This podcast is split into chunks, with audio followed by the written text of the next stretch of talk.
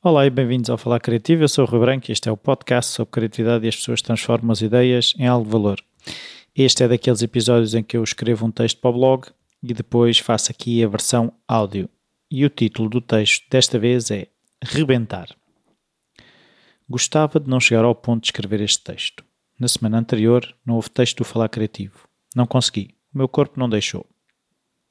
Há alguns anos que tenho episódios de dores de cabeça. Sempre quando me levo longe demais, sempre que a mente tenta obrigar o corpo, este responde de volta, obrigando-o a parar. Pois, foi o que aconteceu. Chegou a altura de escrever o texto e publicar e não foi possível. A dor de cabeça era tão intensa que me fez vomitar e que me atirou para a cama às oito da noite, muito longe das onze, meia-noite, que costuma ser a norma. Percebi a mensagem, mas logo veio a sensação de falha, de ser um impostor.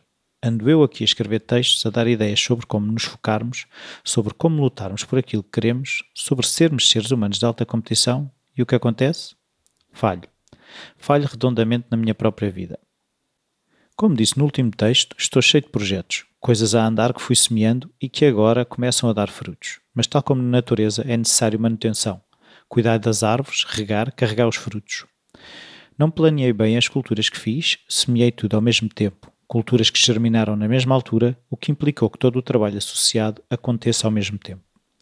Quando o terreno está vazio, há a tentação de rapidamente o encher com tudo. Há a mentalidade que estamos em falta, que temos de compensar o tempo perdido, que temos de prever o futuro, que temos de fazer o possível e o impossível. Mas a natureza tem os seus tempos. Nós, como parte da natureza, temos também os nossos tempos. No entanto, a natureza é bem mais sábia. Respeita-se. Faz-me lembrar a história que a anterior convidada, Joana Rita Souza, me contou na entrevista sobre um limoeiro que levou anos a dar dois limões, aqueles que lhe era possível dar, mas que depois se tornou um limoeiro produtivo. Foi quando pôde ser, não quando queriam que fosse. Temos a propensão a apressar processos, a avançar a partir de um local de pouca clareza associado a uma mentalidade de escassez. Do outro lado do espectro está a procrastinação, o medo de fazer por medo de não o fazer ao nível que achamos que deveríamos fazer. Mas será que está do outro lado do espectro? Pois, talvez não esteja. Em ambos os casos, há um desrespeito pelo que somos, por aquilo que podemos fazer em determinado momento. Chegar ao ponto de sermos obrigados a parar é falta de planeamento, falta de tolerância, mas, sobretudo, a soberba de acharmos que controlamos tudo, que o sol e a chuva necessários para as nossas culturas são geridos por nós.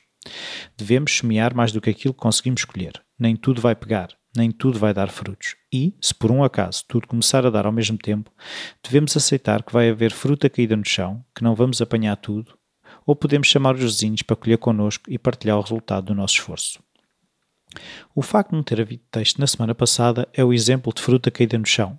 Havia ouvintes à espera de texto que não apareceu. Mas ao contrário do que emocionalmente sentia, a terra não parou, o céu não desabou por eu não ter escrito um texto.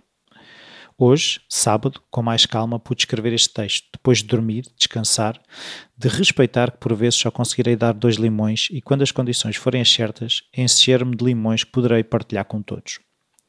Fica a sugestão: planear os tipos de culturas, umas de inverno, outras de verão, e caso o ano se revele melhor do que o esperado, deixar fruta caída no chão. Irá servir de adubo ao solo que alimenta a árvore de onde caiu, tal como o meu episódio serviu para escrever este texto.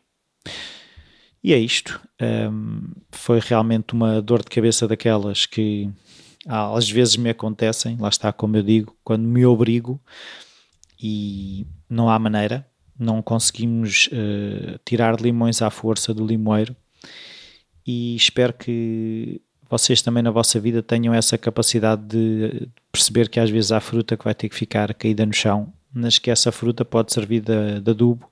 Aprendam a lição, e de certeza que vão ter frutos melhores e se calhar em mais quantidade.